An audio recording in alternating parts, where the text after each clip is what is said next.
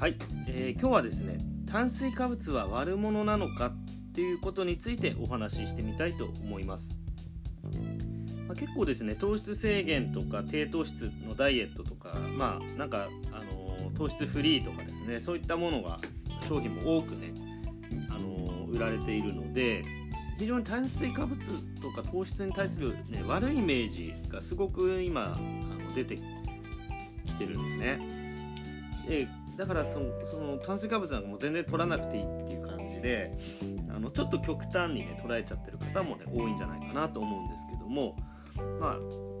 結論から言うとですねやっぱ糖質とか炭水化物っていうのは決して悪者ではないんですよね。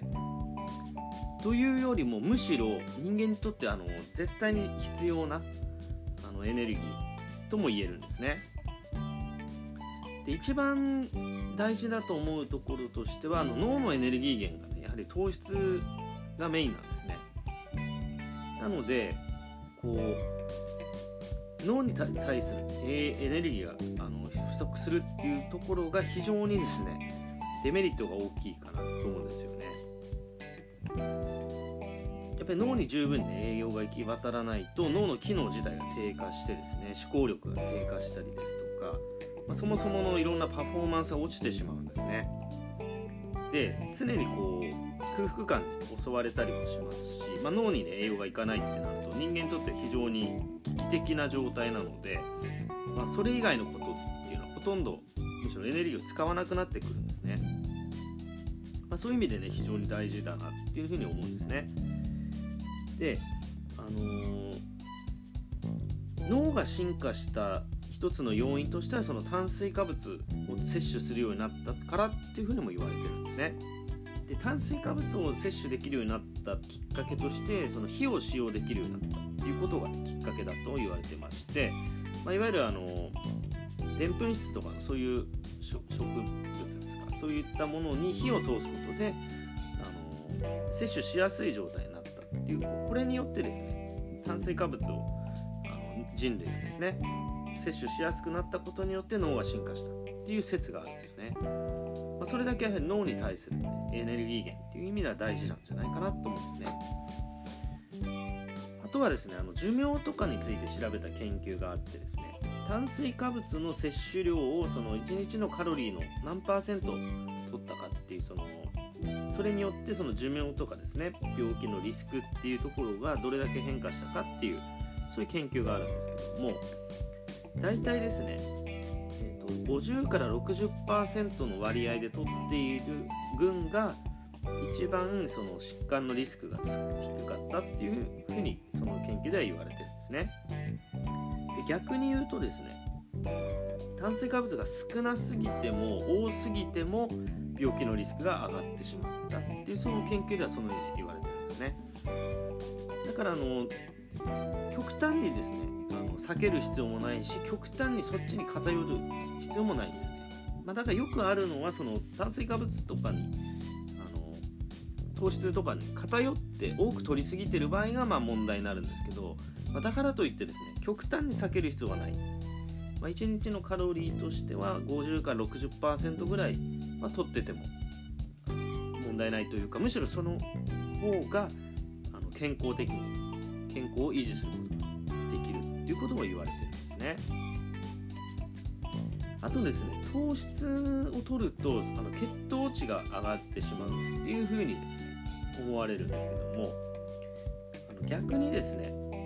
炭水化物とか糖質の摂取量が少なくなることによって血糖っていうのが上がり下がりが激しくなってしまうと言われてるんですね。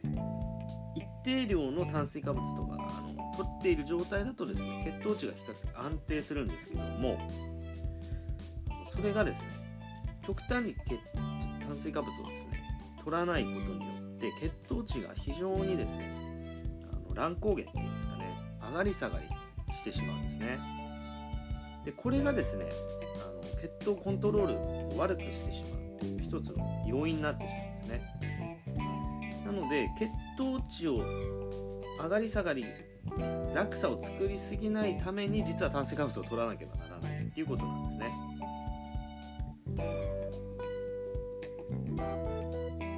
あとはですねも結構大事なんですけども食物繊維。これすごくねお通じとかの消化器系に対してね結構大事なんですけども食物繊維を摂取する手段としては実は炭水化物っていうのはかなり重要なんですね。例えば芋類とかですね、まあ、米とかもそうですし、まあ、小麦かぼちゃとかそういう野菜類ですね。そういったものにほとんど含まれてるんですけどもこの辺全部総称して炭水化物なんですね。なので、まあ、炭水化物の中のその糖質っていうところを結構クローズアップされて特にその糖質っていうのは甘い砂糖のですねの白い甘い砂糖のイメージが強いんです。確かにあればっかり取ってるとあの非常に健康を害することが出てくるんですけどももう少し広く見てですね炭水化物っていうそのお米とかですねそのいわゆる主食になってるようなものですね。これをある程度適切に取ることで食物繊維も確保できるのでですね、まあ、お通じとか改善しやすいとも言われてるんですね、まあ、炭水化物の,、ね、メリットっていうところを今日は中心にお伝えさせていただいたんですけども、何かをですね極端に避けるっていうこと自体があの非常にですねやはりバランスが悪いなっていうふうに思うんですよね。まあ確かに取りすぎないってことも大事なんですけど逆に取らなすぎ取りすぎも取らなすぎもねあの良くないなっていうところはあるのでまああまりこうねあの炭水化物を悪者にしすぎずに、まあ、美味しくね食べるのがあの食としてもですね非常に、まあ、食の価値というかですね食習慣としてもですねあの満足のいくものを、あの手に入れられるんじゃないかなっていうことでですね今日はこの辺で失礼させていただきます。最後まで聞いていただきましてありがとうございました。